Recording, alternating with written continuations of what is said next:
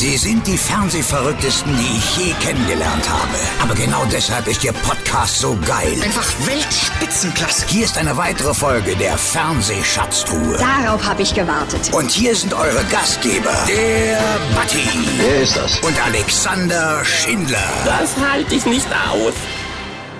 Eine neue Fernsehwoche, ein neuer Samstag, eine neue Ausgabe der Fernsehschatztruhe. Hallo! Genau, der Sommer geht und der Herbst klopft schon an meine Türe. Vielleicht auch bei euch zu Hause. Herzlich willkommen zu einer weiteren Ausgabe unserer kleinen Familien-Podcast-Show. Hi Alex. Und an der Stelle weisen wir natürlich auch gerne wieder darauf hin, dass wir einen kleinen Ableger haben mit unserem Medientalk, ähm, in dem Frank und ich uns über das aktuelle Mediengeschehen unterhalten und da einfach mal unsere Meinung, unsere Kommentare und ja, so wie wir als Zuschauer das heutige Fernsehen betrachten und diverse Sendungen betrachten, eben da zum Besten geben. Freuen wir uns sehr, wenn ihr da auch mal reinhört und uns entsprechend Feedback gibt. Frank, du wirst es nicht glauben. Ähm, heute habe ich mal wieder einen Gast. Tipp mal drauf, wer es denn sein könnte. Du weißt es doch eh. Natürlich weiß ich es. Und ich bin, ich muss gestehen, ein wenig neidisch, denn ich hätte auch die ein oder andere Frage auf meinem Zettel gehabt, die ich ihm gerne mal gestellt hätte. Und er ist in der Tat im großen DSDS-Kosmos einer der wichtigsten neben Dieter Bohlen, nämlich in der Jury der ersten beiden Staffeln. An der Seite von Thomas Bug, Shauna Fraser und Dieter Bohlen. Du begrüßt hier gleich das DSDS Jury Urgestein Thomas Stein.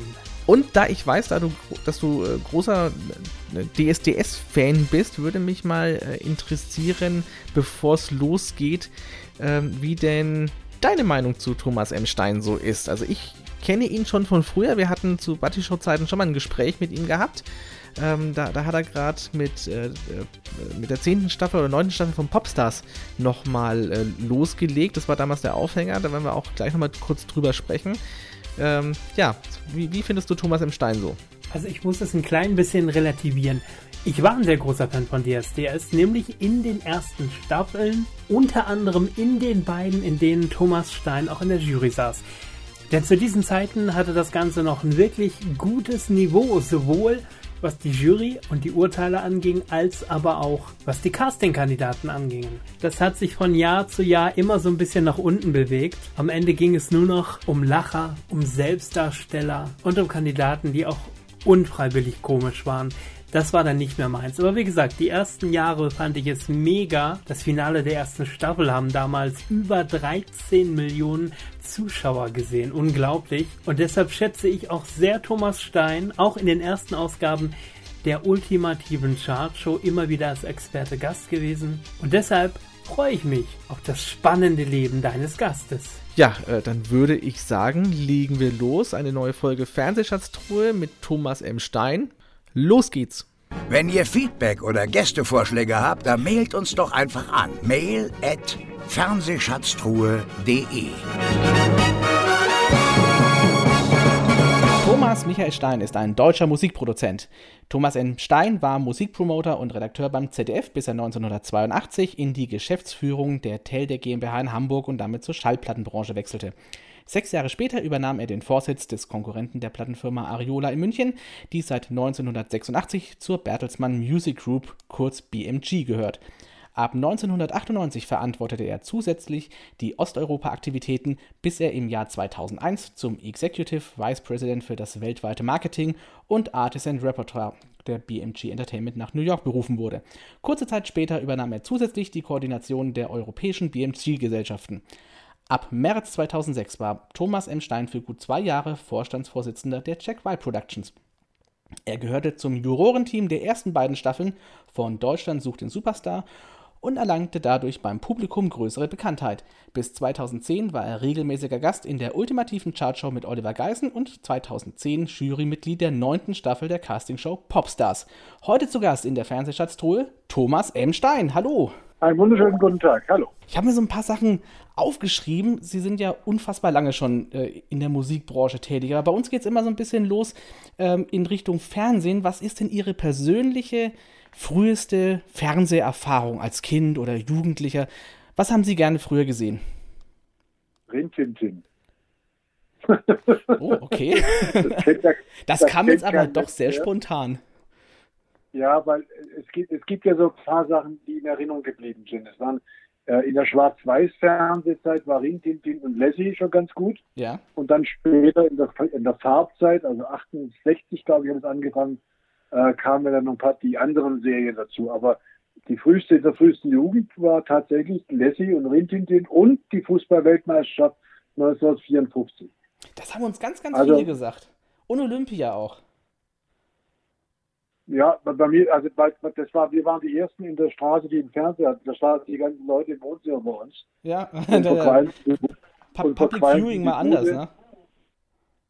Ja, es war, es war halt noch ein bisschen, da war das alles Fußball noch zum Anfassen. Ja. Sie waren, habe ich eben schon äh, erwähnt, ähm, Musikpromoter und Redakteur beim ZDF. Wo kam, kommt denn diese Liebe zur Musik bei Ihnen her?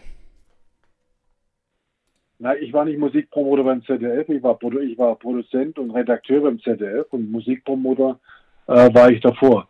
Meine Liebe zur Musik ist, man, man mag es gar nicht glauben, mein leider vor kurzem verstorbener engster Freund war Gotthard Fischer. Oh, Und okay. Gotthard Fischer und ich haben uns kennengelernt, weil wir beide in demselben Mädel rumgebackert haben und dadurch haben wir eine Freundschaft geschlossen, die bis zu seinem Tod äh, angehalten hat.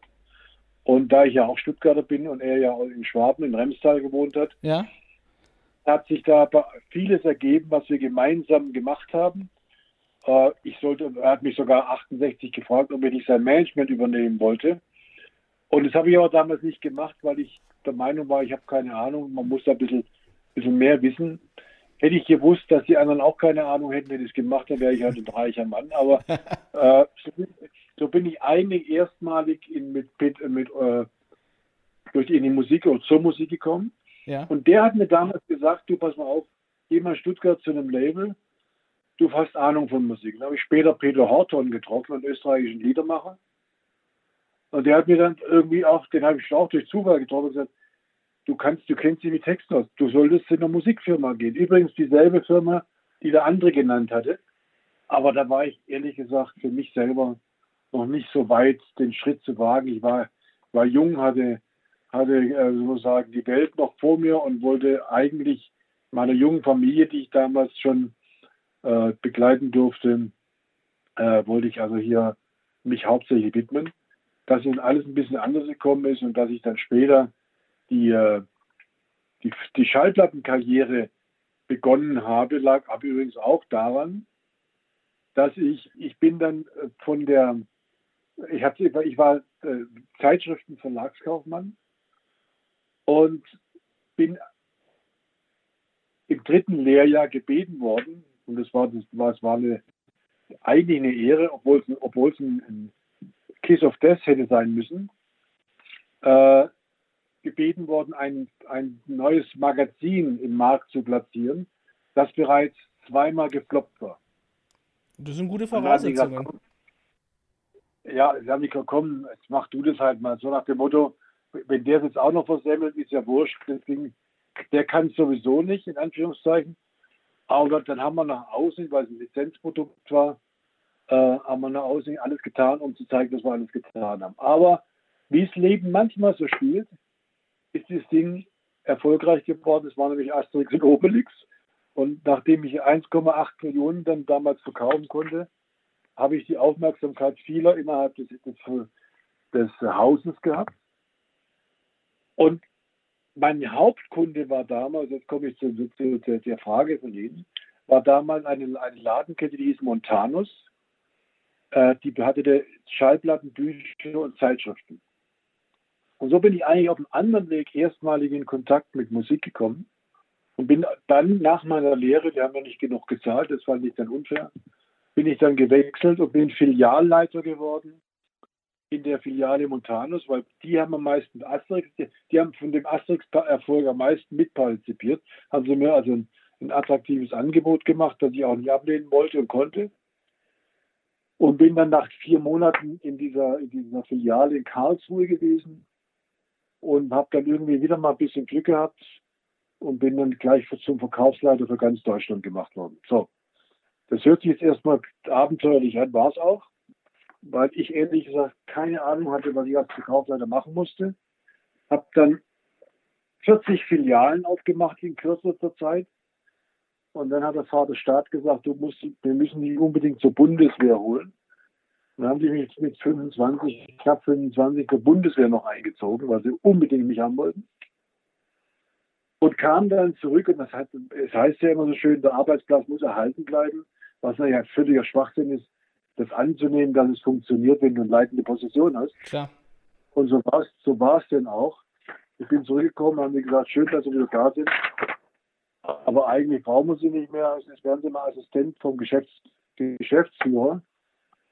Und da ich ein durchaus mit Selbstbewusstsein geprägter Mensch bin, habe ich diesen Geschäftsführer für nicht geeignet gehalten, um es mal vorsichtig auszudrücken. Und habe mich dann auf den Weg gemacht, einen, einen neuen Job zu suchen. Und habe damals frecherweise eine Viertelseite Anzeige in der Frankfurter Allgemeinen geschalten. Äh, so nach dem Motto, geiler Typ sucht Job. Und habe dann einen, einen Job bekommen. Und jetzt kommt der eigentliche Link zu einer Zeitschrift, die hieß damals Musik und Medizin. Das war die erste Zeitschrift, die im Mitteltal sich mit Musik, Musiktherapie beschäftigt hat. Aha. Also war ich dann in der, in der Musiktherapie ein bisschen informiert. Also ich möchte nicht sagen, ich bin, ich, ich habe Ahnung davon, aber ich habe auf jeden Fall mehr Ahnung als viele anderen, weil das damals ein ganz, ganz wesentliches äh, Teil war äh, dieser, dieser Zeitschrift. Ich war der Geschäftsführer und der Anzeigenleiter. Ich hatte auch Schwein gehabt mit der Position. Der Chef mochte mich irgendwie. Und äh, dann habe ich die Zeitschrift aufgebaut und während des Aufbaus bin ich mit der Musikindustrie in Verbindung gekommen und dann haben die gesagt, da ist ein Typ, der macht irgendwie die Dinge, die Dinge anders, als sie üblich sind und haben mir einen Job als Verkaufsleiter angeboten. Und äh, das ging bei mir immer so nahtlos ineinander über. Dann wurde der Besitzer dieses Musik, äh, dieser Zeit, dieser, dieser Zeitschrift und des Verlages beim Reifenwechsel auf der Autobahn am Frankfurter Kreuz zu Tode gefahren. Oh. Und damit war der Typ, der mein Mentor eigentlich war und der mir das Vertrauen geschenkt hat, war weg. Und da kam der Job von der, von der Musikindustrie, also von der EMI damals, einer EMI-nahen Firma, die ist eigentlich Music for Pleasure, war ein Billigpreisprodukt. Haben die gesagt, komm, kommst zu uns und dann machst du das Gebiet, Gebiet Süddeutschland. Und dann sage ich, ja wunderbar. Bin dann, hab da angefangen, als ich da anfing, sagte der zu mir, der, der Vertriebsleiter oder der Chef da, sagt, ich habe was anderes überlegt, du machst Westdeutschland. Also ich muss die meine Wohnpläne im Süden wieder aufgeben und bin dann nach Köln gewandert und bin dort dort Verkaufsleiter geworden für das ganze Gebiet zwischen Aschaffenburg und Münster und Aachen und damals der damaligen Grenze zur DDR. Und wie das Leben so spielt, EMI hat dann diese Firma gekauft. So was passierte wie immer dann, wenn ich im Urlaub bin oder im Urlaub war und kam aus dem Urlaub zurück und haben die gesagt, ja, Sie sind der jüngste Verkaufsleiter, wir machen Sie jetzt zum Promoter.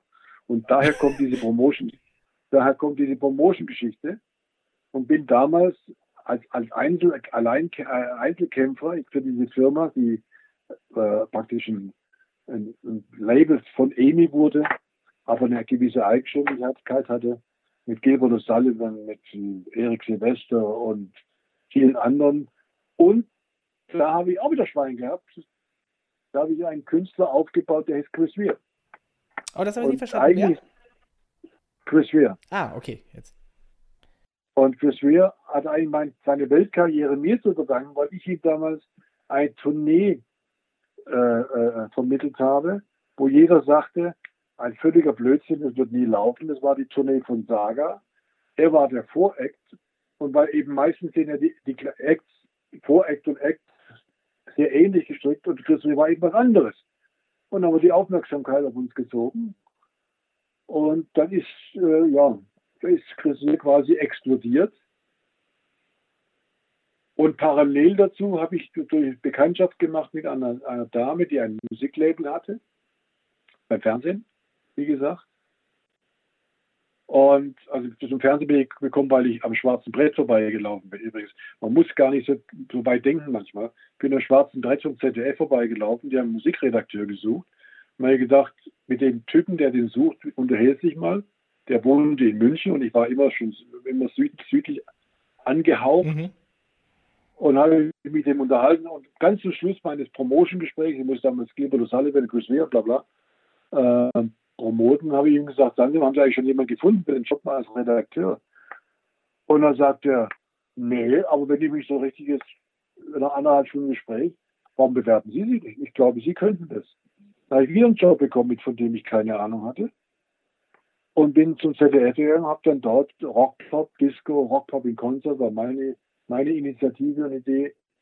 Äh, und mit Ilja Richter noch ein paar Sendungen gemacht, also mit Heim Helmut Bend und alles, alles Sparring und alles möglichen Kram. Und im Konglomerat war diese Disco-Sendung natürlich Redaktion zu besetzen. Da kam eine Dame, die ein eigenes Label hatte und sagte mir, sie hat auch Promotion, aber das typisch übliche Geflöte, wenn du von jemandem was willst. Und habe ich mit, bin ich wieder abends essen gegangen und habe dann so wie jetzt Ihnen die Geschichte erzählt. Und ein Vierteljahr später ruft sie an und sagt, sie suchen einen, einen durch Ruhestand bedingten Nachfolger. Wollen Sie nicht Geschäftsführer der Firma Tendek werden? Ich sage, ich habe davon keine Ahnung. Ja, jetzt weiß ich, aber das glaube ich, das können Sie. Wissen Sie, was total interessant ist? Ähm, wir, wir, haben jetzt im Rahmen unseres Podcasts schon ganz, ganz viele äh, Gespräche jetzt eben geführt und was ich, äh, also wo so diese Vergleichbarkeit ist, ist, ähm, dass äh, viele, in, gerade in diesem Mediengeschäft, da kommt immer so das eine zum anderen. Ja? Also äh, vieles ist gar nicht geplant und was man unbedingt machen wollte, sondern genauso wie sie das erzählen, das, das, ähm, ich, ich finde das total interessant, ja, dass dann äh, ja, ja, dann sehe ich da mal was am schwarzen Brett und habe da mal Kontakt zu einem, äh, zu einem Redakteur oder zu, zu, einem Chefredakteur und so weiter. Ähm, aber wenn Sie sagen, das war eigentlich alles gar nicht so, so geplant und Sie konnten das alles dann gar nicht, geht man da so mit einem gewissen Lampenfieber an diese ganze Geschichte ran? Man kündigt ja nicht einen Job und sagt dann, ja, dann mache ich jetzt das, obwohl ich weiß, ich kann das gar nicht oder mir nicht sicher bin, ob ich das kann. Also, du musst natürlich ein bisschen Selbstvertrauen haben, sagen wir es mal so, mal vorsichtig. Ja, das ist Erstens. klar. Und zweitens musst du natürlich auch das, was du bis dahin nicht konntest, alles schnell nachreichen, weil sonst hilft dir keiner. Denn ist es ja im Prinzip, ich komme dann gleich zu einer Geschichte noch, ähm, ich bin halt dann bei der Teldec angefangen, lassen mich das kurz zu Ende, bin habe dann tatsächlich den Job bekommen, weil die Teldec ja zur AEG gehört hat, war ja konzerngebundene Firma. Habe den Job bekommen und ich habe angefangen und da ist die AEG pleite gegangen. Mhm. So, Jetzt war ich zwei Monate da und jeder sagt, wegen dir ist AEG pleite gegangen. Aber das war nicht ganz so. Und dann kam der, der 50, andere 50 Prozent äh, Teilhaber und sagt, Herr Stein, wenn Sie, wenn Sie, wenn Sie uns jetzt versprechen, dabei zu bleiben, dann würden wir die anderen Anteile kaufen. Nur wir brauchen jemanden, mit dem wir vertrauensvoll zusammenarbeiten können. Und dann habe ich gesagt, ich, weil die, die haben nicht erwartet, dass ich sofort die Flügel streiche und sage, komm, ich habe keine Lust in so eine Pleitegeschichte weiterzuleiten. Mhm. Und habe gesagt, okay, ich mache das. Und aber nur unter einer Voraussetzung, dass der kaufmännische Leiter rausfliegt. Weil der ist derjenige, der euch in die, in die missliche Lage, in der wir jetzt sind, gebracht hat. Und ihr könnt, den mit, ihr könnt es mit dem machen, dann ist es eben wie immer. Oder ihr macht mit einem neuen, so wie mit mir, dann müssen wir halt neu anfangen. Und das habe ich denen sehr eindringlich gesagt und ist ja 50, seit 50 oder 20 Jahren damals äh, die Firma leitende kaufmännische Geschäftsführer hat dann die Chance bekommen, sich auch anderweitig zu orientieren. Und ich habe dann die komplette Leitung bekommen und habe dann einen Kaufmann aus der Schweiz, der dann alle zwei Tage die Woche da war, äh, als, als, als Betreuer bekommen, sagen wir mal so, als oder als kaufmännisches Gewissen. Die wussten ja nicht, dass ich als Schwabe weiß, dass 1 und 1 2 ist und nicht für 3,5. und dann habe ich die, dann war ja eine Fabrikleiter. Und dann habe ich, weil die AEG pleite ging, hatten wir natürlich einen Bankenpool hinter uns, der uns permanent, also mich als Geschäftsführer genervt hat. Ich habe damals keine Ahnung gehabt, was, was ein Bankenpool ist. Seitdem ist meine Liebe zu den Banken nicht größer geworden. Und da muss sie jeden Morgen um sieben bei den Banken antanzen und eine Stunde warten, bis sie gefrühstückt hatten in ihrer Chefetage, um mir dann zu erzählen, dass das Leben schön ist und dass die Zahlen rund sind und rote Zahlen negativ und schwarze Zahlen positiv sind. Etwas, was selbst ich schon bis dahin begriffen hatte. Aber dann habe ich erst mal 400 Leute entlassen. Und das ohne Sozialplan, weil es ging, es ging gar nicht mehr. Wir konnten den Sozialplan nicht mehr leisten, weil AEG pleite war der Neugesellschafter nichts nachlegen wollte, sonst wäre die Firma halt pleite gegangen. Und dann habe ich mit meinem jungen, ungestümen Verhalten 400 Leute in der Fabrik entlassen. Mhm. Das, das führte dazu, dass wenn ich in Dorf, ins Dorf reinfuhr, von Hamburg kommend, einer in der Fabrik angerufen hat und bis ich zur Fabrik kam, haben die auf Halbmast gewickelt, haben die die Fahnen auf Halbmast gehängt, Mhm. weil der, to der Totengräber kam. Ja, da ist man nicht so Und der beliebteste dann, ne? Und dann, und dann, hab, und dann hatte ich, ich einen sehr, sehr guten und bis heute mit mir befreundeten kaufmännischen Geschäftsführer bekommen. Und mit dem haben wir dann die Firma auf noch, noch weitergebracht, als sie bis dahin war. Zum Beispiel hinterm Rücken unseres Besitzers, der wollte das nicht, eine CD-Fabrik aufgemacht, weil der Besitzer nämlich mal 100 Millionen verloren hatte mit der, mit der, äh, mit der Bildplatte damals. Ähm, Die gesagt hat, Bildplatte. An, die, an, den, an den digitalen Mist glaube ich nicht. Dann haben wir, ohne ihm das zu sagen, für, für 20 Millionen eine CD, kleine CD-Fertigung hingestellt. Haben alles Mögliche gemacht, um diese, die Fabrik dann eben auch, wie soll man sagen, zumindest Break-Even zu bekommen. Und parallel dazu habe ich dann eben mit neuen Künstlern, äh, wie soll man sagen, neue, neue Wege begangen. Und war, und war dann, und jetzt muss man sagen, du musst halt neben Fleiß ist auch Fortune natürlich etwas. Und aus meiner Zusammenfassung sage ich noch, Glück ist auch die, Folge von viel Arbeit. Mhm. Und dann habe ich eben das Glück gehabt, dass ich Falco groß gemacht habe und mit ihm eine ganz deutliche Absprache gehabt habe, wohin die Reise geht. Dann habe ich den, den Vertrag mit dem, äh, dem prozessualen Verhältnis auseinandergesetzten Peter Maffei zurückgeholt. Gegen, alle, gegen aller Meinung, das schaffst du nie, habe ich dann in, an zwei Vormittagen und drei Flaschen Whisky habe ich den Peter Maffei zu- wieder zurück zur Teltec gebracht. Und mit dem dann Maffei, Falco, Klaus und Klaus, die Nordseeküste, Clowns und Helden, äh, ich liebe dich. Und dann als Höhepunkt hatte ich einen Typen kennengelernt, auf einer Musikmesse in Cannes, ein Engländer. Und der mochte mich ganz gerne und ich mochte ihn auch. Und dann kam er zu mir und sagte, Thomas, ich bin pleite, ich brauche aber 20.000 Pfund. Ich habe hier, habe hier, eine, habe hier eine Single, kannst du die machen? Und dann habe ich mit einem Kollegen, mit Sherman Heinig damals, zusammengesessen und haben gesagt, die Single ist scheiße, aber die B-Seite ist gut. Wie, wie so oft, Und, ne? und, und die B-Seite war von Prin- Princess Say I'm Your Number One. Und ich habe dem bei, bei im Gespräch gesagt, jetzt gehst du raus, holst dir einen Scheck über 20.000 Pfund. Das war die Summe, die er dringend brauchte. Und immer wenn du Geld brauchst, immer wenn du, wenn die eingespielt sind, kriegst du den nächsten Scheck. Mhm. Das führte dann dazu, dass wir nach einem halben Jahr mich angerufen haben, gesagt, bitte gib, überweis mir kein Geld mehr. Ich weiß nicht, wie ich dann mit der Steuer zurechtkomme. Also man muss, man muss auch ein bisschen Glück haben oder Vertrauen in Leute setzen. Und man muss auch risikobereit sein. Das, ist ja auch etwas, was man äh, in dem Zusammenhang nicht ganz außer Acht lassen darf. Ich, habe Risiken getragen, die, kann, da sagt, würde jeder heute sagen, um Gottes Willen, warum hast du das gemacht? Na ganz einfach, weil ich dran geglaubt habe, weil ich der Meinung war, das funktioniert. Was, was ich jetzt schon mal Wenn ich jetzt was, heute- was, ich schon gut raushöre, ist auf jeden Fall, ähm, dass man sich offensichtlich in dem Geschäft auch auf keine Musikrichtung festlegen darf. Wenn ich jetzt eben auf der einen Seite höre Falco und, und, und dann aber Klaus und Klaus zum Beispiel, äh, ist es dann für sie ja äh, wirklich nur, nicht nur, sondern es ist ja, es ist ein Geschäft, ja.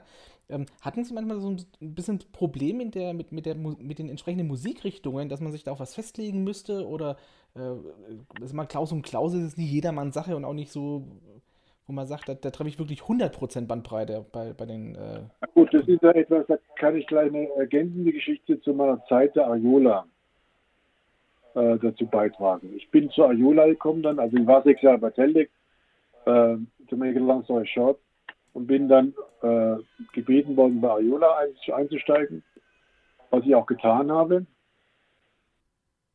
Aber da waren natürlich eine ganze Menge Leute, die den Job auch haben wollten. Die haben das Leben auch nicht leichter gemacht. Und, und dann hatte ich ein Signing, was ich da, meine, meine ENA-Leute haben sich geweigert, diese Platte zu folgen. Sind Sie noch da? ja, Hallo? Ah, war, war gerade, das klang gerade. Und dann bin ich gekommen und gesagt, wir machen diese Platte. Und dann haben die gesagt, nein, das machen wir nicht. Solche Musik wollen wir nicht. Jetzt komme ich auf Ihre Frage. Das war nämlich Nabtal-Duo Patrona Barbarien. Ja, auch so ein Klassiker. Ja. Ja. ja, ja, klar. Und dann sagt, das machen wir. Nein, das machen wir nicht. Solche Musik wollen wir nicht. Also okay, dann helft mir bei den äh, theoretischen Arbeiten, Plattenpass und was es alles gibt. Und ich mache dann den Rest selber. Dann sage ich zum Vertrieb, ich möchte aber, dass ich 40.000 LPs in Handel stellt. Da haben die mich ausgelacht. Und dann habe ich das alles selber gemacht und habe 40.000 selber akquiriert, habe selber Promotion gemacht, weil ich ja kannte, ich konnte es ja. Jetzt komme ich der Punkt, ich konnte ja, habe ja alles mal gemacht. Genau, jetzt konnten sie es.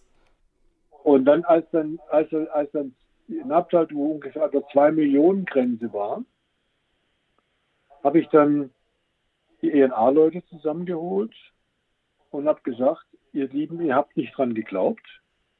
Jetzt muss ich euch leider auch die Möglichkeit geben, woanders euer Unwesen zu treiben. Der eins ist klar, wir machen Musik für die Menschen und nicht für uns. Parallel dazu, neben Nabtal-Duo, hatte ich übrigens Snap gesigned. Also, äh, äh, Power, äh, I've got the Power. Mhm. Und Dr. Albert und viele andere Dinge, das haben die gar nicht gewusst, aber ich hatte das Label bereits schon, weil ich daran geglaubt habe. Und dann hatte ich plötzlich ein Abteilduo, Dr. Alban, Power, Falco und plötzlich war die Teldik, äh, war die Ariola eine der Nummer 1 Firmen, nachdem sie gerade kurz zuvor drei große Labels verloren hat. Ja. Chrysalis, Island und Virgin.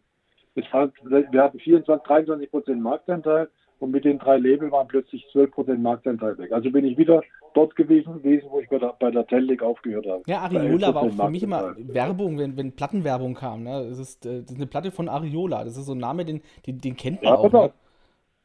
Ja, aber das war jetzt ja auch wiederum, jetzt im Nachhinein, ich kann ja, ich, heute kann ich das sagen, das war ja, das war ja existent, nur es war meine Idee, eine eigene Firma draus zu machen. Ja. Weil ich hatte nämlich, das muss man jetzt auch mal, ich hatte nämlich drei Menschen in dieser Firma, zu der ich äh, gegangen bin, die alle die Jobzusage für den Job, den ich hätte bekommen sollen, gehabt haben.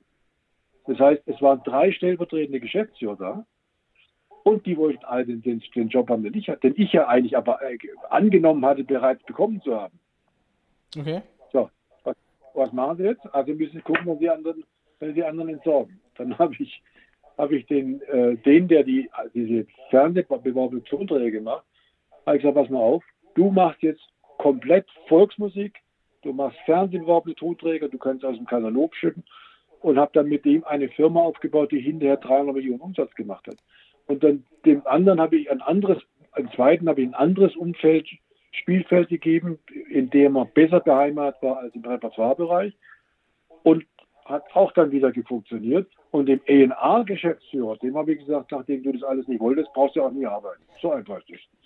Sie haben am Anfang Und gesagt, halt, als Sie mit äh, Gottlieb Fischer dann zusammengearbeitet haben, äh, hätten Sie ihn gemanagt, dann wären Sie heute reich. Ja? Also ähm, ich höre jetzt auf jeden Fall raus, dass Sie mir nicht mehr erzählen brauchen, dass Sie nicht reich geworden sind.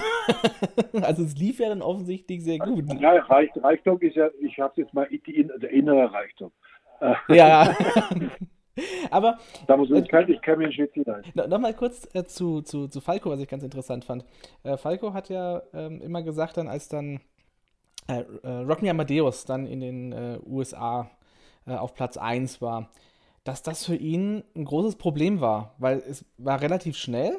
Also äh, es war ja noch nicht so, dass, dass er, es war, war eine steile Karriere ohne Ende.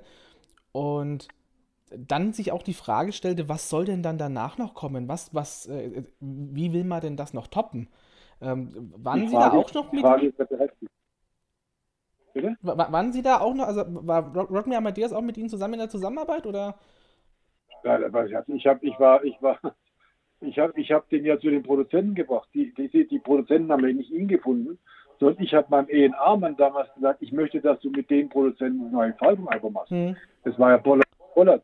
Die hatte, die hatte ich wiederum beobachtet, weil wir bei der, bei der Ariola eine Nummer hatten, ähm, äh, hier, na, in You in the Army Now. Ah, Und die hatten mittlerweile, die hatten mittlerweile 150.000 verkauft, waren nie in Charts und zwar einer der Bestsellers. Nur die hat keiner, äh, bei der Teldik war das noch, die hat keiner beobachtet. Keiner, äh, keiner, keiner wahrgenommen. Und habe ich gesagt, so, es geht hin und die produzieren jetzt Falco. Und das war nicht einfach, Herrn, Herrn Hölzel dazu überreden, mit den Holländern zusammenzuarbeiten.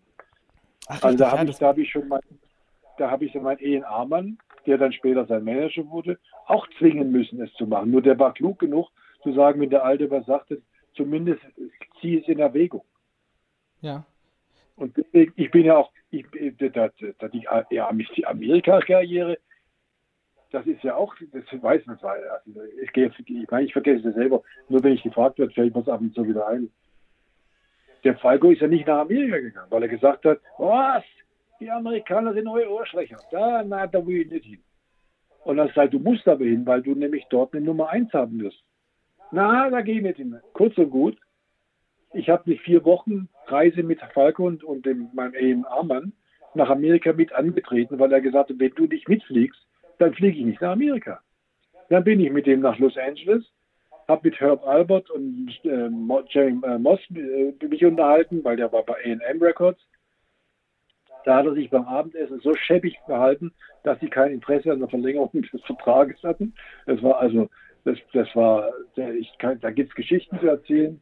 Aber Hansi war halt ein Charakter und deswegen ist er auch erfolgreich geworden. Man hat ihn halt nur, der braucht halt nur immer wieder jemand, wie es heute auch bei einigen Künstlern ist, eine Hand, der er vertraut hat und die aber auch manchmal strenger war, als es vielleicht notwendig war. Das bringt uns jetzt dann auch gleich zu den, äh, zu den Castingshows. Da haben Sie mir vor zehn Jahren, als wir schon mal miteinander gesprochen was ganz Interessantes erzählt. Ähm, noch ganz kurz, ähm, auch Tic Tac Toe war ja eine Band, für die Sie sich sehr engagiert haben.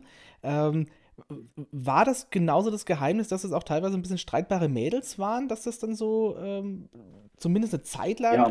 ähm, ein sehr gutes Geschäft auch war? Man, man, muss, man, muss sagen, man muss sagen, die Mädels haben wirklich in der Hochzeit gearbeitet wie die Bürstenbinder. Also das war, das war wirklich teilweise war das sogar bei mir angekommen, dass ich gesagt habe, wir müssen die ein bisschen entlasten. Okay. Ich hatte aber damals bei der Abhöre der Platte die eine Nummer von der ersten Platte runtergenommen. Und alle haben gesagt, wieso, das ist die beste Nummer. Und ich sage, genau deswegen machen wir es jetzt die zweite Platte. ah, ja, okay. Strategisch sinnvoll. Ja, ja, klar, aber du musst, halt, du musst dich halt dann gegenüber Produzenten und Künstler durchsetzen. Und wenn du das nicht machst, dann bist du halt wieder, gehörst du zur zweiten Liga. Ich bin dahinter gesagt, die kommt jetzt da nicht drauf, Ende der Fahnenstange. Das war auch eine endlose Diskussion. Aber ich habe gesagt, überleg doch mal, ich finde die Scheiße ist ein, ein, ein, ein, ein eine, The eine Thematik, die nicht in Warum passt. Ja. Warum ist ein, ein Titel, der sowas von sensationell ist, was er auch war. Äh, damit versauen wir doch uns in, in die erste Platte, die frech und frisch und, und, und ungestüm war. Also lass uns das als erste Single aus der zweiten Platte machen. Und so haben wir es dann gemacht. Und deswegen habe ich mich sehr gekümmert, nur der Grund, warum, also der eigentliche Grund, warum, dies, warum das auseinandergegangen ist, ist, dass ich, alle haben gesagt, wir müssen eine Pressekonferenz machen, wir müssen eine Pressekonferenz machen. Ich habe gesagt, Freunde, dann tut mir einen Gefallen, ladet die so ein, dass sie vor der Pressekonferenz zwei Stunden Zeit haben, sich auf die, auf die Nase zu hauen. Und dass, dass die, der ganze Druck und Frust weg ist. Okay. Was ist passiert? Die eine stand im Stau, die andere kam im Flugzeug zu spät. Sie sind genau fünf Minuten vor der Pressekonferenz aufeinander getroffen. All das, was sie hätten alleine vorher machen können, haben sie auf der Bühne gemacht. Und ich bin, ich habe, ich bin gekommen, die Journalisten kamen mir hey, kopfschüttelnd entgegen, weil ich, ich habe da gar nicht damit gerechnet, dass da was passieren kann, war ja gut organisiert. Und dann bin ich da rein, habe gemerkt, was da los war, wollte auf die Bühne und hat mir da war irgendein, irgendein Bodyguard, der mich nicht kannte, hat mich nicht auf die Bühne gelassen und damit ist das, hat das Schicksal seinen Lauf genommen. Aber, aber das Ende so war doch da schon besiegelt, oder? Bitte? Das Ende war doch da schon besiegelt. Es ist ein Ende nie besiegelt, wenn du es nicht willst. Ja, ja, klar. Aber auf der anderen Seite, für mich, für mich als, als wir hätten, wir hätten, wir hätten, die hätten, die hätten ein halbes Jahr Pause gebraucht. Die waren einfach, die waren einfach intellektuell und körperlich überarbeitet. Die waren, die waren, und wenn du mit drei Mädchen 24 Stunden zwei Jahre lang zusammen hast, ja. das muss dann zwangsläufig mal zu einem, zu einem Krach kommen.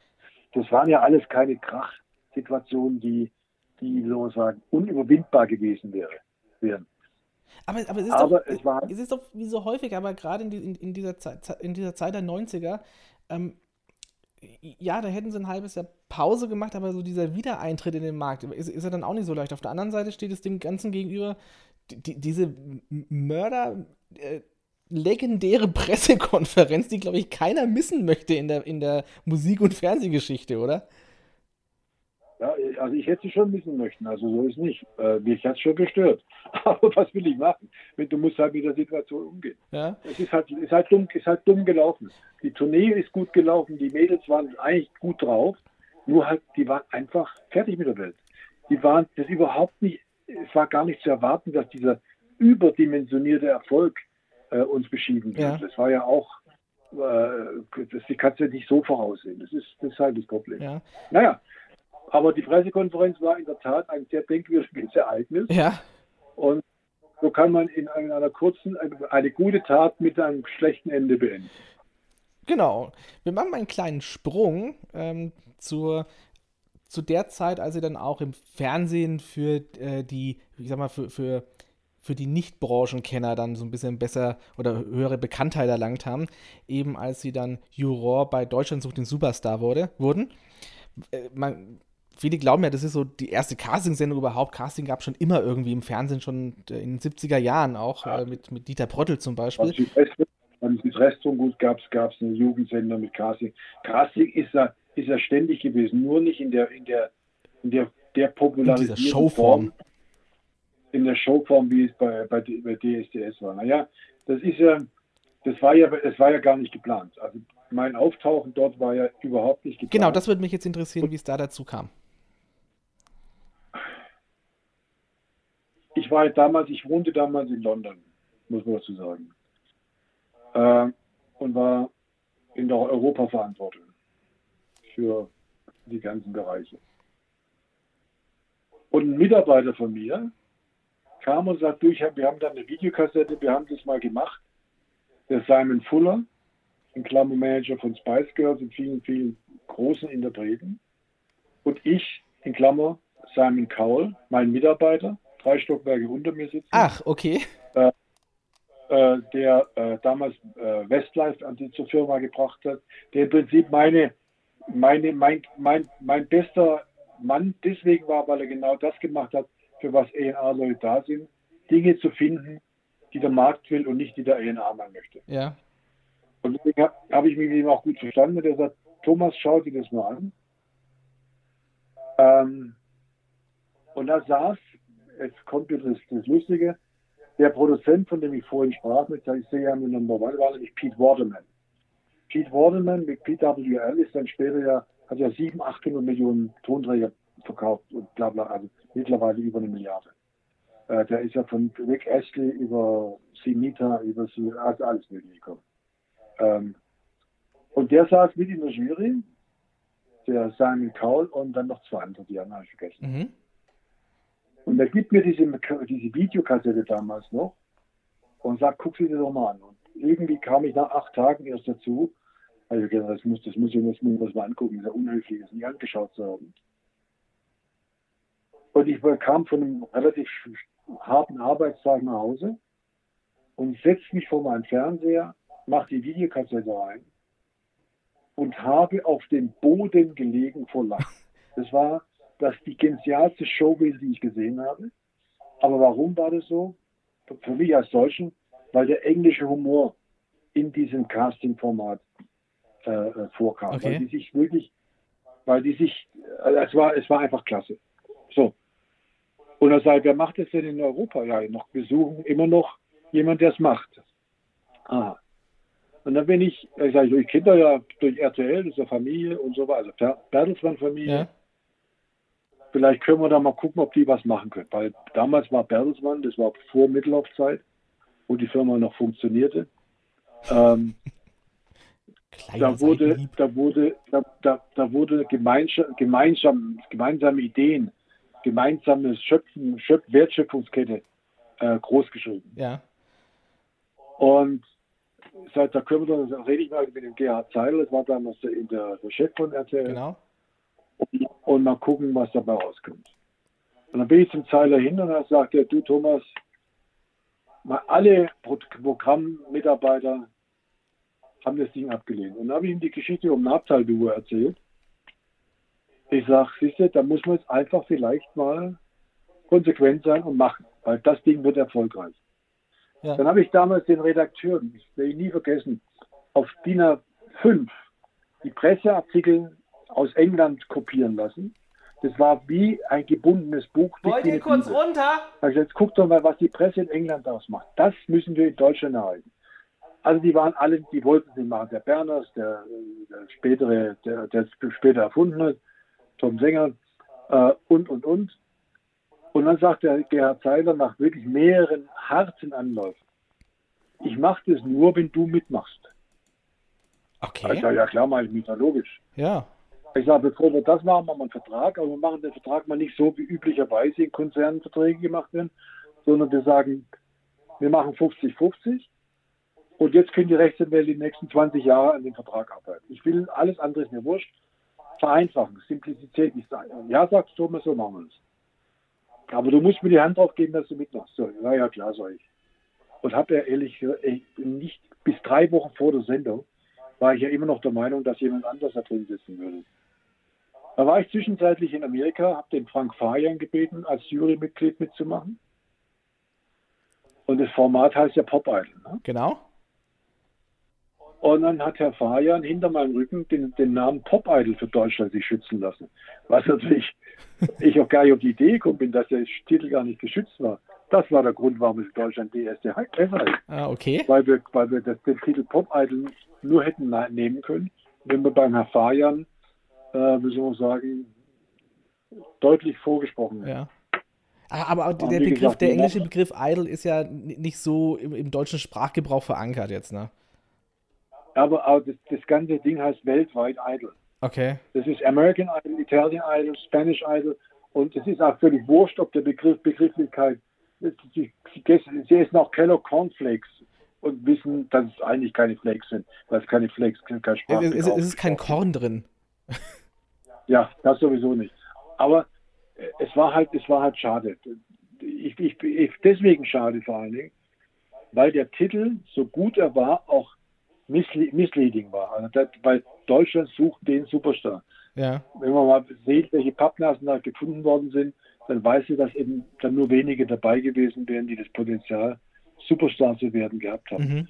Ähm, aber das war nur, weil der Frank Fajan sich rechtlich um unseren Rücken äh, Gesicht. Naja, kurz und gut. Und dann ging es los. Ja, du musst jetzt mitmachen. Und dann habe ich gesagt, okay, dann mache ich halt mit. Aber ich sage euch gleich, mit, dem, mit, dem, mit dieser Zusage läute ich auch den Abschied bei, bei Bertelsmann ein. Haben sich alle totgelacht. Ich war einer der erfolgreichsten Manager bei Bertelsmann, wenn ich sogar mit der erfolgreichste. Nee, ihr seid stumm.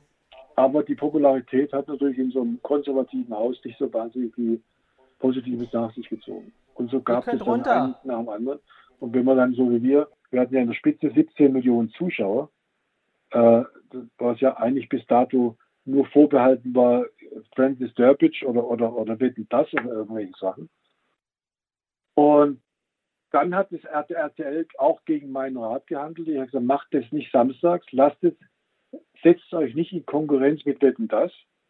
Ja, wir müssen jetzt mal endlich Wetten das zeigen, wohin die Reise geht, aber die haben damit das, das ganze Wochenendprogramm kaputt gemacht. Leider. Weil damit plötzlich sich die, die Schultern auf verschiedene Produkte und jeder jetzt ARD plötzlich was machen wollte, die haben sich eingenebelt und die anderen haben sich eingekotschagt und wir, wir haben uns eingesuperzahlt. Und das war halt dann im Verteilungskampf zu viel, um den Zuschauer das mal als Akzeptanz rübergehen zu lassen. Ja. Ihr, ihr habt ja sogar pausiert, wenn Wetten das lief. Das war die einzige Sendung, die immer ähm, wenn, äh, es war ja jeden Samstag und aber wenn aber Wetten das war, habt ihr in der ersten Staffel noch pausiert.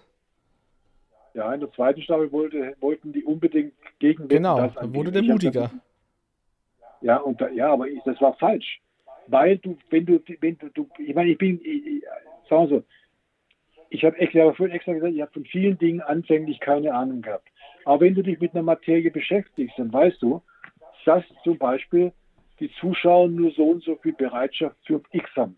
Wenn ich heute Fernsehen gucke, kann, erschlagen die mich ja mit Tatorten, sodass ich eigentlich gar keine Lust mehr zu Tatort habe. Ja. Sie erschlagen mich mit Volksmusik-ähnlichen Sendungen. Herr, Herr Silbereisen taucht, kommt aus jedem Maulwurfsloch, kommt Herr Silbereisen raus. Und das wird irgendwann kollabieren. Da es denen aber nur um die momentan Momentaufnahme geht, nämlich das Rating des Wochenendes besser sein als der andere, ist die Sorgfaltspflicht ein Stück weit verloren gegangen. Ja. Ähm, also ich höre auf jeden Fall heraus, dass äh, anders wie das, ich sag mal, der gemeine Zuschauer glaubt, dass kein äh, Bohlenbaby jetzt dann war, Deutschland sucht den Superstar. Das heißt also, Sie waren, Was, Sie, ja? Sie waren der erste Gesetzte in der Jury? Ja, pass auf, das haben, hat ja auch haben alle auch viel nicht begriffen. Bohlen war mein Angestellter als, als Ayola-Chef. Ja, gut. Ich war sein Boss. Ich, ich habe mir das angelesen, ich nicht- weiß das schon, ne? aber in, in den Augen oder im, im Gedanken vieler, vieler Zuschauer ist ja Bohlen der Chefjuror Ja, ja. gewesen. Ja, ja, klar. Aber hat er, auch- hat er auch, und das muss man ihm ja zu, zugute halten, hat er ja auch blendend über die letzten 18 Jahre gemacht. Ja. Sie, Sie waren in der, also man muss nochmal dazu sagen, für die, die es nicht mehr so wissen, ähm, heute besteht ja die Jury jetzt auch, ich sage jetzt mal mehr ähm, Unterhaltungswert tauglich, also aus Unterhaltungswert tauglichen Leuten. Ähm, die Zusammensetzung in den ersten beiden Staffeln waren eben, eben Sie, Thomas Bug als äh, Radiomoderator, ähm, Shauna Fraser als ähm, äh, Musikjournalistin und eben Dieter Bohlen auch als Produzent. Und man kann ja nicht abstreiten, dass Dieter Bohlen ähm, erfolgreich war oder erfolgreich ist. Da streitet ja. streitet, ja keiner ab. Genau. Streit, das ab? Aber ähm, die Zusammensetzung war ja bewusst, es war eine Fachjury. Sie haben zwei Staffeln mitgemacht, dann ging das Ganze so jurymäßig auch so, gut, aus meiner Sicht so ein bisschen auf, auf, auf Irrwege. Wie haben Sie das verfolgt? Naja, ich meine, da passiert natürlich, dass das menschelt ja in unserem, in unserem Berufsleben überall. Und Dieter Bohlen hat natürlich damals gemerkt, dass ich eigentlich derjenige war, den die Leute am, am, am, am, am deutlichsten wahrgenommen haben. Also nicht, weil ich jetzt ein netter Kerl bin, sondern weil ich eben im Gegensatz zu ihm ziemlich glasklar meine Meinung gesagt habe. Das kann man ja alles im Fernsehen nachverfolgen. Ja, ja. Was für, was für Da habe ich da noch ein Beispiel habe. dazu. Und er, und er eben mit seinem Schnurriputzelchen und du hast ein, äh, deine Äuglein sind wie Tomaten oder irgend sowas, äh, war ja mehr der, der, der Schambolzen für junge Mädchen. Möglicherweise aus einer gewissen Portion Eigeninteresse. und und, und da, dadurch war das natürlich polarisierend auf der einen Seite, aber für jemanden wie Dieter Bohlen nicht akzeptabel, weil der will ja immer alles in der Hand haben. Hat er ja auch für sich alles richtig gemacht. Ich bin- auch übrigens Mhm. ihm nicht kram. Ich will nur sagen, er hat alles richtig gemacht, nur das RTL hat es vielleicht zu lange laufen lassen. Und sich zu sehr auf das verlassen, was er gesagt hat, weil sie nämlich, weil es ja auch bequem war. Ja. Ähm, Sie sagten es gerade, Sie waren eher so der, der Kritiker. Ähm, der ähm, Gewinner der ersten Staffel hieß Alexander Klaas. Der Gewinner der Herzen war seinerzeit Daniel Kübelböck. Der eigentlich unvergessene Daniel Kübelböck. Ich erinnere mich aber noch sehr gut Ja. dran.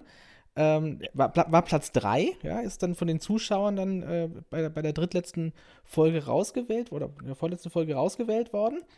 Und zur Überraschung aller, das hätte ja keiner gedacht, ja. Und sie waren auch so ein bisschen der, der große Kritiker, obwohl Daniel ja vom Publikum und auch von, von, von Dieter Bohlen und vom Boulevard geliebt worden ist. Ähm, warum hatten Sie da äh, gemischt, sagen wir mal, gemischte Gefühle bei ihm? Ja. Also, ich kann mich an meinen Kernsatz erinnern, dass du nicht singen kannst, hört man, aber dass du was hast, sieht man. und, und damit war eigentlich das, äh, zu Ende, dass er erst gewonnen hat, weil damit hatten die Leute echt gemerkt, in dem Typen steckt was. Ja, Aber wenn ich eine Gesangsshow mache, kannst du den nicht gewinnen lassen. ja, Äh, also du kannst, du kannst, wir haben ja gemerkt, dass wir mit unseren Kommentaren auch teilweise Zünglein in der Waage waren.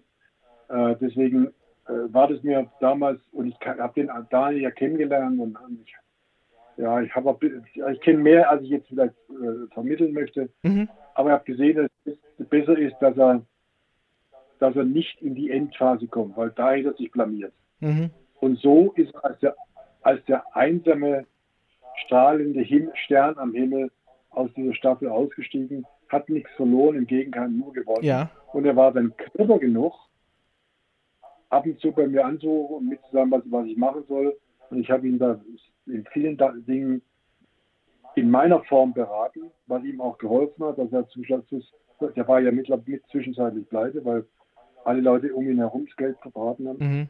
Und das haben wir aufgebaut, dann hat die, dann war er clever genug, die Solargeschichte zu kaufen genau. und, und, und, und, und. Und damit war mir klar, dass der mehr, der hat wirklich, das hat man gemerkt, er hat einfach mehr drauf gehabt. Mhm.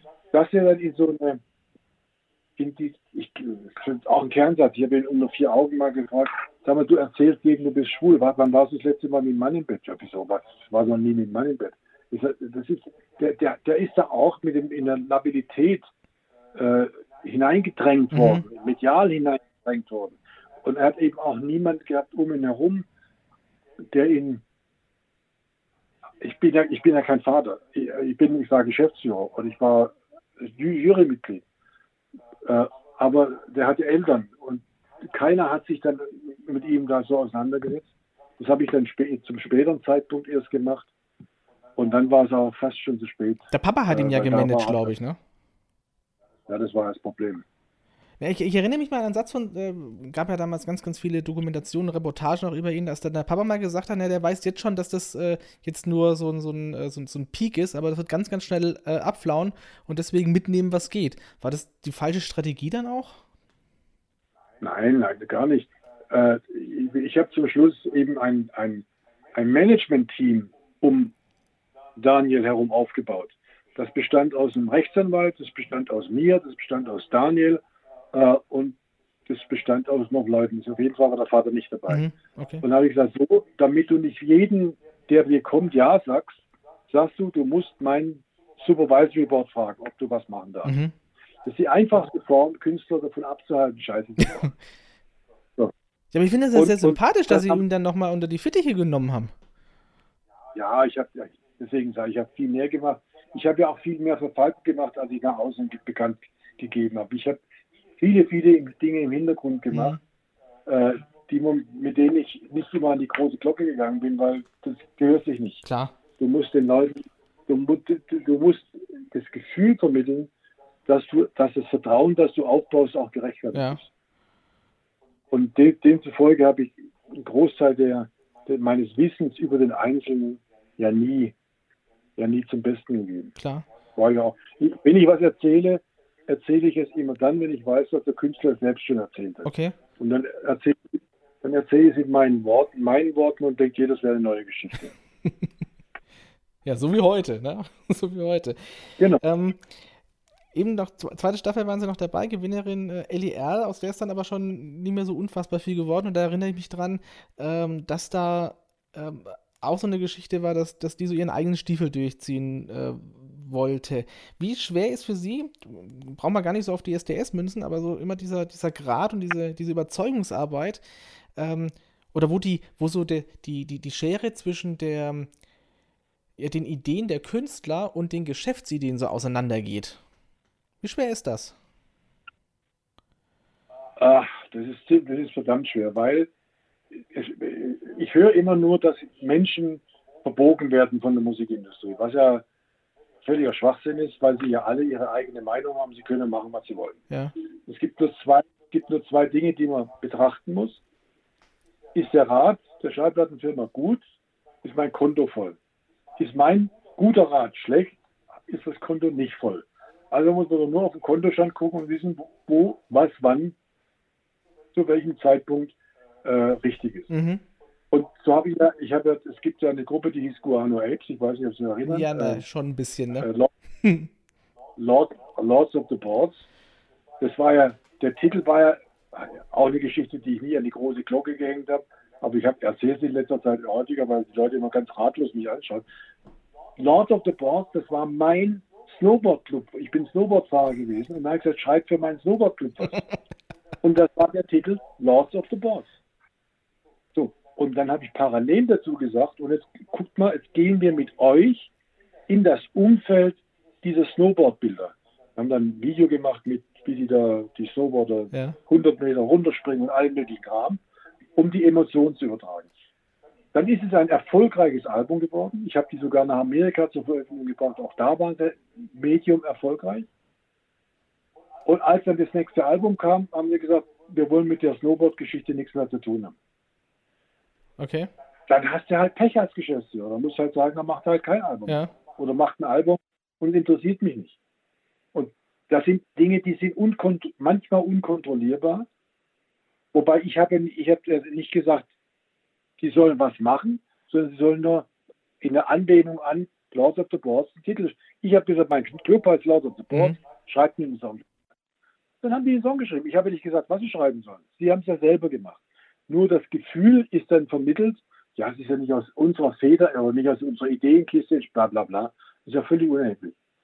Fakt ist, die Leute haben, haben das Gefühl, sie müssen immer, immer sich selber durchsetzen. LR, gutes Beispiel. Ja. Ich habe ja, ich habe die ja eine Zeit lang gemanagt dann nachher, als ich bei Jack White war. Und da habe ich, kam ein amerikanischer Produzent und habe ich gesagt, sing doch mal den Titel von Journey.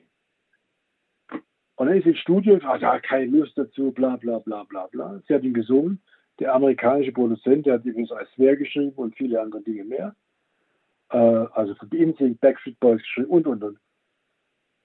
Und dann sagt sie, ich möchte das aber nicht zur Veröffentlichung bringen. Ich sage, bist du wahnsinnig? Das, ist, das könnte der Titel sein, wo die Leute sagen, darum, das ist etwas, was wir brauchen. Mhm. Zwei Jahre später hat sie mich angerufen und gesagt, können wir jetzt die Platte veröffentlichen? Er hat gesagt, Elli, vorbei, Ende. Du hast ausgedient. Und ich mag die nach wie vor. ist eine wahnsinnig nette, sympathische Person. Ja. Nur da kommst du halt manchmal an einem gewissen Punkt nicht weiter. Und das musst du akzeptieren. Und dann musst du dich umdrehen und den nächsten Künstler dir vornehmen. Okay. Ja, ähm, sag mal so, ähm, wenn man sich jetzt mal so die, die, die Reihe an, an Gewinnern anschaut, klar, da ist auch eine Beatrice Egli dabei, die heute unfassbar erfolgreich ist. Ähm, da, da ist auch ein, ähm, da, da ist eine Sarah Engel dabei, da ist, ähm, Darf ich noch was kurz einschieben? Ja. Die Manager von Egli ist wer? äh, das Einzige, was ich jetzt nicht rausgefunden habe, wo der hätte ich tatsächlich nachschauen müssen. Ja, sie? Vol Volker Neumüller. Bitte? Volker Neumüller. Volker Neumüller. Ah, okay. Wo kommt Volker Neumüller her? Er war Mitarbeiter bei mir. Der hat ja bei mir, der hat ja bei mir das gelernt mit Nabtaltour, mit, mit, mit Wildecker Herzbuben, mit kommerzieller Musik. Ja. Und der hat gesagt, der ist clever genug zu sagen, oder ist es heute noch, das ist ein Feld, in dem ich mich tummeln kann. Der hat ein Alleinstellungsmerkmal mit den, mit den Künstlern, die er sich da rausgezogen hat. Der war ja auch Jurymitglied übrigens. Ja, ja. Einmal Aber, aber was ich hinaus will, ist, ist es, ähm, empfinden Sie es als eher als, als, als schlechte oder gute Bilanz, was quasi aus Deutschland sucht den Superstar so an, an Künstlern und nennen wir es jetzt mal Stars ähm, entsprungen ist? Also ich denke, dass Nach 18 man Staffeln. nicht mehr erwarten darf. Man darf es nicht mehr, man darf nicht mehr erwarten. Warum?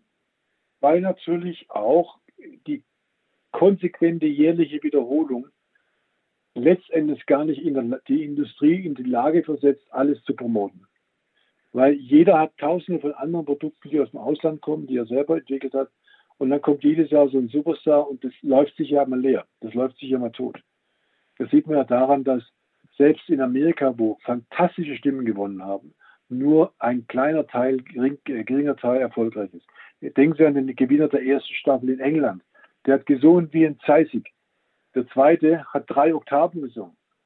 Die sind all nichts geworden, weil sie sich dann hinterher mit der Kunst versch- verschrieben haben. Dummerweise ist auf der, während der Kunst sind noch ein paar weiße Schneespuren gewesen auf der Straße und damit ist es Karriere zu Ende Ja. weil eben auch das betreuende Umfeld manchmal nicht stark genug war, Leute davon abzuhalten. Das Elternhaus ist es ja meistens nicht, weil die Musik ist ja oftmals ein Signal des Ausbruchs aus dem Elternhaus.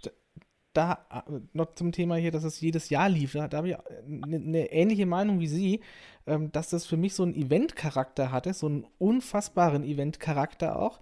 Und das ist vielleicht ähnlich wie bei Big Brother oder anderen Events, ähm, immer mal so ein bisschen ein, zwei, drei Jahre Pause gebraucht hat, dass es dann wieder so ein Mega-Event war. Ich habe diese Entscheidung, eine zweite Staffel gleich im Folgejahr zu machen, äh, erstmal als falsch empfunden, wurde ja aber zumindest quotenmäßig ein totaler Erfolg, aber dann eben künstlernmäßig nicht mehr.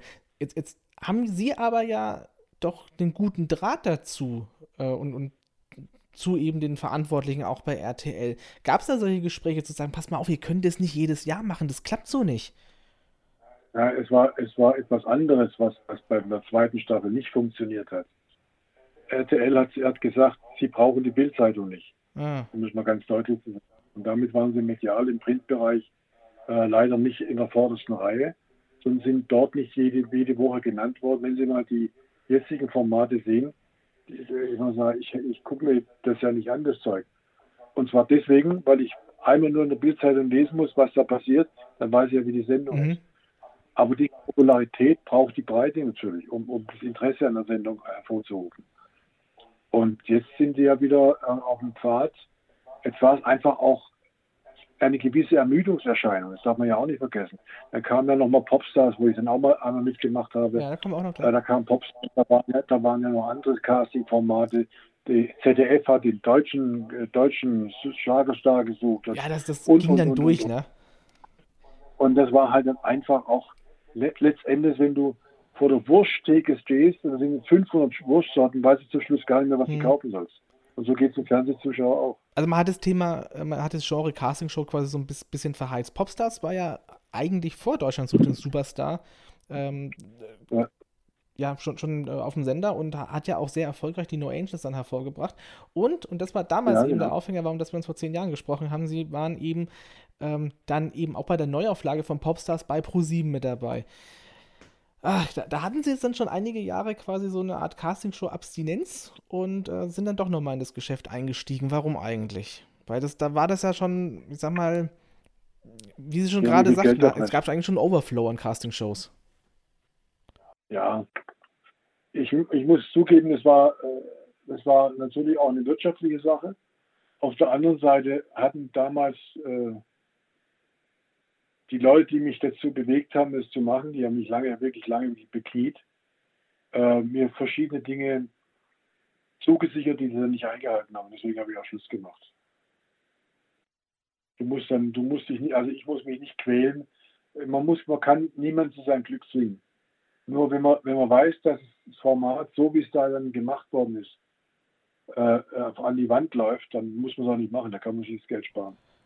Ja, aber äh, no, noch mal dazu eben, dass, er, dass wir da schon auf dem Zenit eben der Castingshows dann waren und ich sag mal, sie, sie sind ja doch im Geschäft schon gewesen und schon sehr erfahren gewesen. Ähm, für mich als Zuschauer war es dann von Anfang an so ein bisschen dieser Zweifel, da kann denn da nochmal wirklich was entstehen, wie eben äh, No Angels, wie eben Process, beziehungsweise dann, äh, was dann die ja, Künstler also, draus gemacht haben. War, da war eine Reihe unglücklicher Umstände, die die ihn hinter den Kulissen dazu geführt haben, dass die Staffel gar keine Chance gehabt hat. Welche denn? Dieses Topstar-Staffel, mit der ich dabei war. Okay. Das war, das war, da war hinter den Kulissen so viel Gehau, Hau und Hauen und Stechen. Da waren unterschiedliche Teams und keiner hat sich auch bereit erklärt, mal zuzuhören. Und da war, das war dann, das war, hat dann, hat dann einfach nicht gepasst. Und, und wenn du dann auch in, in meinem Fall keinen hast, keinen Verbündeten hast, der mitzieht, also in einer verantwortlichen Stellung, der mitzieht, dann ist es besser, man hält seinen Mund und macht seine Arbeit bis zum letzten Tag und ist dann zufrieden, wenn es vorbei ist. Ja, ich meine, klar, sie, sie waren jetzt auch sicherlich dann anschließend auch nicht davon abhängig, dass sie dann in so einer Castingshow dann irgendwo mitmachen, ne? Aber fanden sie. Ja, ich, glaube, ich, ich glaube, man hätte es nochmal noch mal reaktivieren können, wenn man das Format den, den, neuen Gegebenheiten angepasst hätte. Was, was, wären denn diese neuen Gegebenheiten jetzt also, heutzutage? Wir, wir so, so Als ich bei der Ariola weggegangen bin, hatte ich eine Firma aufgebaut gehabt, das waren 15 Mitarbeiter, die hatten ein komplett elektronisches Bewerbungssystem für Neuprodukte, Charts, Response, alles, was heute Spotify ja. hat, hatte ich bereits fertig aufgebaut.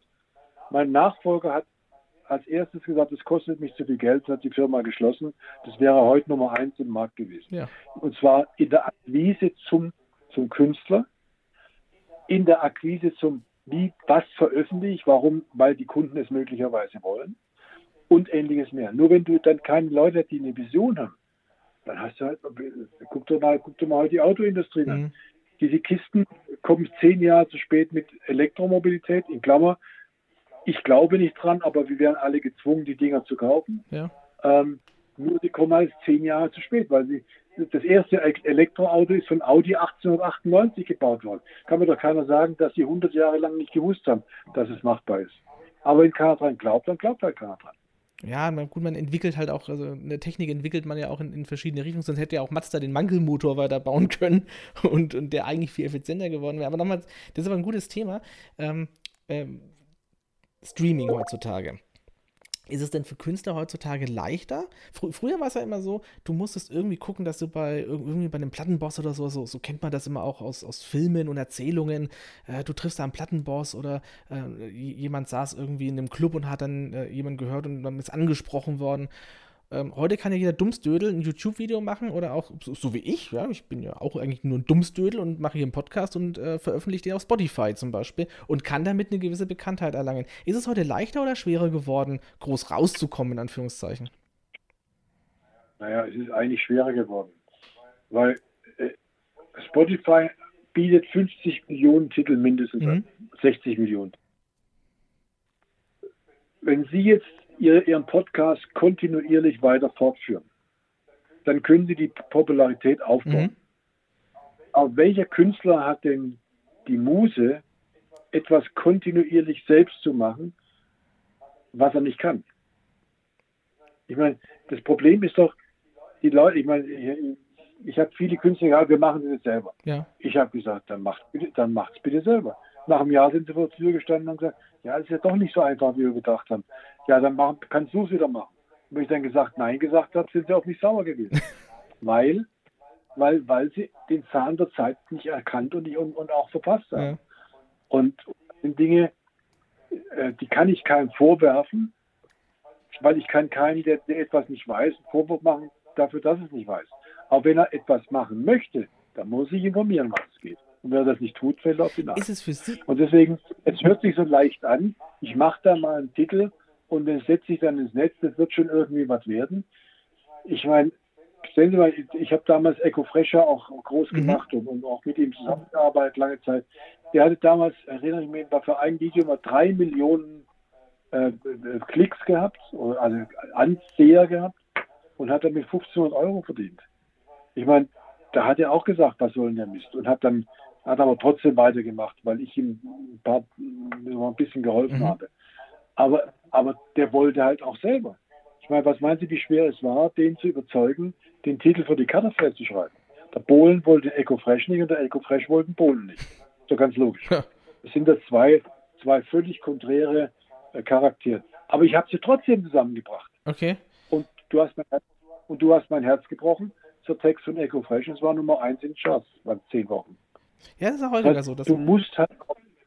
Bitte? Das ist ja häufiger so, dass eben, was Sie es gerade sagten, ne, dass, äh, dass, die beiden eigentlich erstmal so nicht, nicht, so unfassbar zusammenpassen, aber dann sind wir wieder beim Thema ähm, weniger Kunst, mehr Geschäft. Ne? Also dass äh, die, die Erfahrungen äh, und, und Talente, wenn, wenn man das so zusammenbringt, dass das am Schluss ja dann die, der, der Schlüssel zum Erfolg meistens ist. Echo, der sagt heute noch, wenn Thomas, wenn du nicht gewesen wärst, hätte ich gar kein Geld. Aber das, das, der Titel von der Kaderfeld ist immer noch relevant und ich verdiene immer noch was. Ist es, ist ja, es für Sie umgekehrt schwieriger geworden, gute Künstler zu finden, weil die jetzt alle eben meinen, selber sich verwirklichen zu müssen? Naja, äh, nee, ist es nicht. Ich glaube, es gibt heute mehr denn je ein großes, großes Füllhorn von wunderbaren, von wunderbaren Künstlern und Sängern. Nur, man muss eben die, die müssten halt selber wissen, was sie können. Und leider wissen die meisten nicht, was sie können. Und dann, und dann haben, haben das, das Problem ist ja immer nach wie vor, äh, da kommen die zu einer Castingshow. Warum kommen sie zu einer Castingshow? Weil meine Mutter am Weihnachtsbaum gesagt hat, du Kind, du singst so schön, du musst unbedingt. Ist das wirklich heute noch so? Oder ist das mehr so Klischee? Natürlich. Natürlich, die, die, die, das Naturell der Menschen verändert sich doch nicht. Die Menschen bleiben, sind immer dieselben. Wir haben dieselben Ideen, Hoffnungen, Freuden, Wünsche und und und. Okay. Und, und, und wenn du zehnmal aus deinem Umfeld hörst, dass du gut singst, dann glaubst du es zum Schluss selber gut. Es gibt Leute, die behaupten, ich moderiere gut und äh, deswegen mache ich das. Nein, Quatsch. Das kann, ich, das kann, ich, jetzt nicht beurteilen, aber, Aber unterm Strich ist es doch so, ähm, wenn sie das aber, selbst wenn sie es nicht könnten, und sie bleiben kontinuierlich dran und lernen dazu und bauen es auf, dann haben sie auch eine Chance. Aber wenn sie, sagen wir, kommen auf Casting-Show zurück, glauben mit, einem, mit einer Sendung, mit der sie, die sie gewonnen haben, äh, sind sie praktisch ein Superstar, was der, der, Name impliziert, deswegen war ich ja traurig über den Namen. Ja. Ähm, dann haben sie, sitzen halt auf dem falschen Pferd. Das ist halt dann dummerweise nicht so. Und die Kelly Clarkson war die erste Gewinnerin, in, äh, nicht die erste, die, die, die, zweite oder dritte Gewinnerin, nee, die erste Gewinnerin in Amerika. Ja. Was hat die Frau sich gemacht? Mittlerweile die tägliche Talkshow. Die singt nach wie vor wie ein Zeisig und hat wunderbare Titel gemacht. Das hätte, das hätte zum Beispiel die, die äh, unsere Nummer zwei äh, auch machen können. Also. Mhm. Wie heißt sie lange? Die, wie, heißt sie, wie sie lange? Die, Ellie Erl. Die zweite in der ersten. Ellie Erl. Nee, die zweite, die zweite. Ach so, äh, Julia Schoppmann. Ja, Julia Schoppmann. Die hätte es alles auch machen können, weil die eigentlich verbal ganz gut ist. Die kann singen, das hört man. Nur, die hat nicht dieses Durchhaltevermögen. Ich hätte gedacht, die gewinnt. Diese, diesen, durch, den Durchhalten Drang. Man, die, die Ellie die, pass auf, die, ich habe die, die Ellie sagt, Thomas, manage mich. Ich gesagt, ich manage dich erst dann, wenn du dein Lehramt abgeschlossen mhm. hast. Die wollte, die wollte ja auch nicht das Lehramt machen. Ich gesagt, wenn du das Lehramt fertig hast, bis dahin soll ich mal jemand anderes managen, dann kommst du um die Ecke. Ja. Dann hat das Lehramt tatsächlich gemacht und Gott sei Dank hat sie es gemacht, weil jetzt ist sie Mittelschullehrerin, singt ein bisschen mit ihren Freundinnen und mit ihren Freunden und hat damit ja auch Spaß. Musik muss ja nicht jedes Mal zum Geld verdienen sein. Ja. Es soll ja auch noch Spaß machen letzte Frage, oder dass wir zum Ende kommen. Es gibt so viel Musiksendungen wie Sand am Meer mittlerweile. Sie haben es ja eben schon gesagt, es ist ähm, unter jedem Maulwurfshügel äh, lugt ein Florian Silbereisen hervor. Äh, Giovanni Zarella äh, hat jetzt eine neue Show bekommen. Ich weiß nicht, haben Sie die gesehen? Ich habe einen Teil gesehen, ja.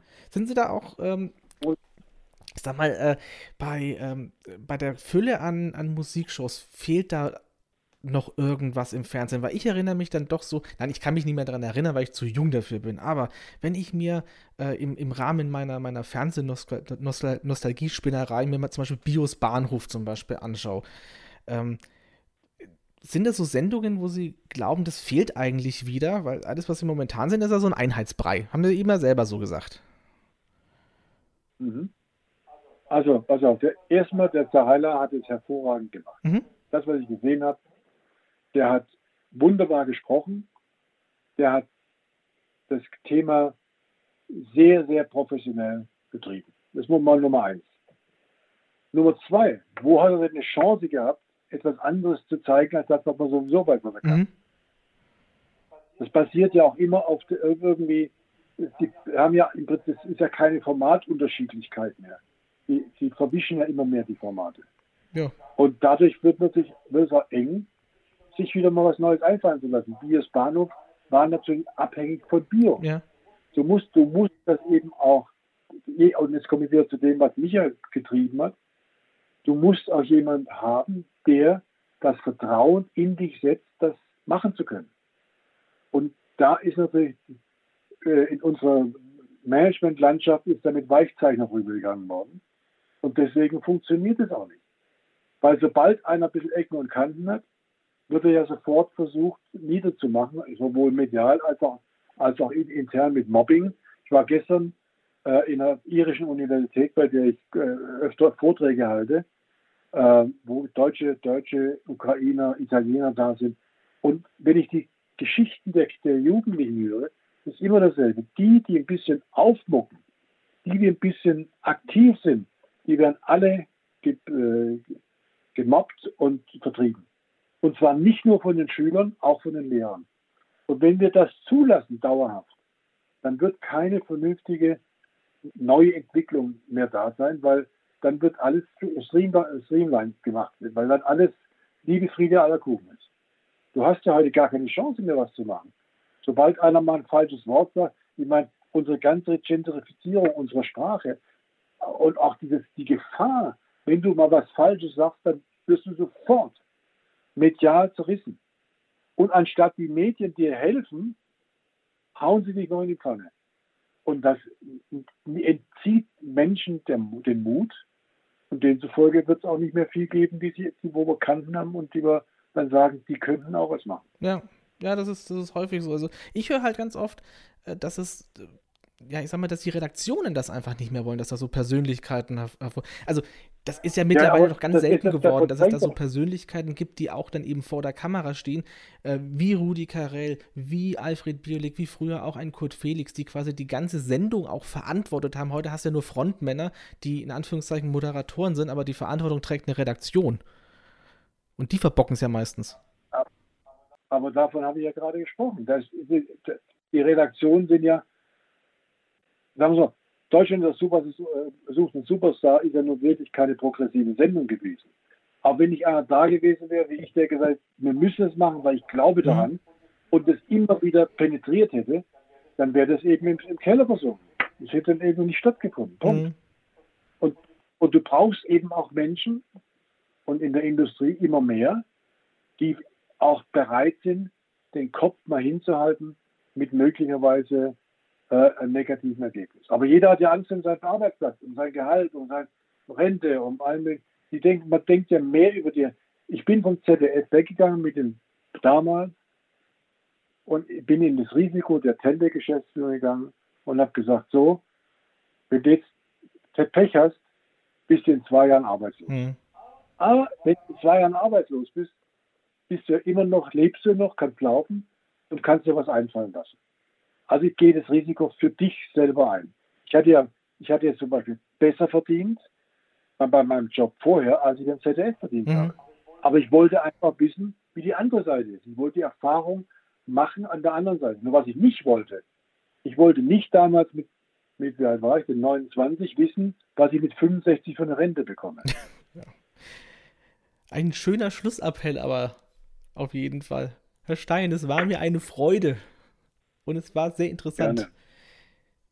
Schneiden Sie ordentlich zusammen. Nein, das ist ein Podcast, Herr Stein. Ja, und? Da haben wir, da haben wir doch die Freiheiten zu, zu labern und zu quatschen, wie uns, wie uns das eben keine Redaktion vorschreibt.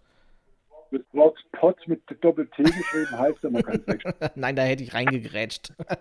das, lassen, Sie, lassen Sie es gut gehen und herzlichen Dank. So, genug gequatscht für heute. Das war sehr beeindruckend. Aber keine Sorge, Sie kommen wieder. Stark, das ist ja wundervoll. Die nächste Folge der Fernsehschatztruhe, dem Nostalgie-Podcast. Demnächst hier.